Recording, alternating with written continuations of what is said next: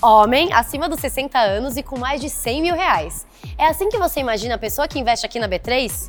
Bom, não é bem assim. Eu te conto agora três fatos sobre o nosso investidor pessoa física que você precisa saber. O semestre começou e eu te trago os dados mais quentinhos sobre esse tipo de investidor.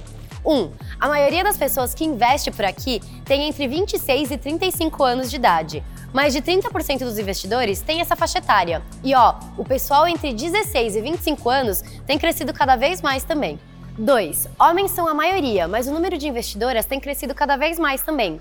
Hoje elas correspondem a 24% do total de investidores. Mas essa diferença cai bastante quando o assunto é tesouro direto. Nesse tipo de investimento, elas correspondem a 38% do total. 3. Quase metade das pessoas físicas que entraram aqui no final do ano passado começaram com menos de 40 reais.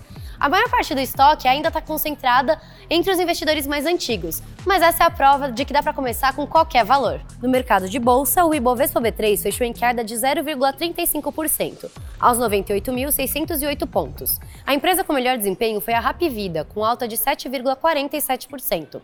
O dólar fechou em R$ 5,30. Não se esqueça de seguir a B3 em todas as redes sociais. Boa noite, bons negócios e até amanhã.